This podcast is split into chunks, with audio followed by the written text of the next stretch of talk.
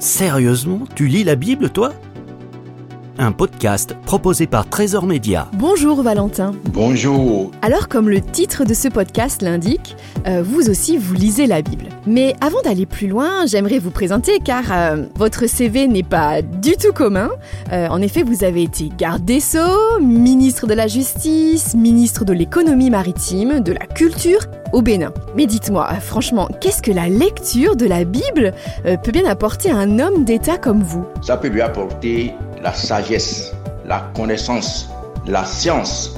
Parce que vous savez, la Bible, c'est le condensé de toutes les connaissances, de toutes les sciences, de tout temps, de tout âge. Alors, dans votre agenda de ministre, dites-moi comment faisiez-vous pour trouver du temps euh, pour lire la Bible? C'est une question d'organisation.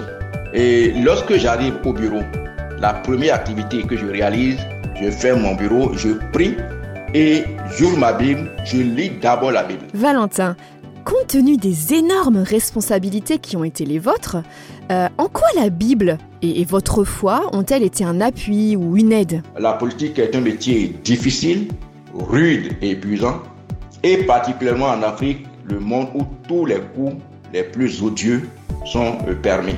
Si j'ai pu tenir, résister, et que je- j'en suis sorti euh, vivant, euh, je peux vous dire que c'est grâce à ma foi. Franchement, pensez-vous que la Bible devrait être lue par tous les hommes politiques? Naturellement, parce qu'en réalité, tout dirigeant a besoin de sagesse, de connaissance et de science. Et la Bible est le livre par excellence, le condensé de tous ces éléments.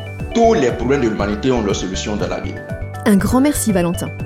Retrouvez gratuitement tous nos podcasts sur trésorsonore.com.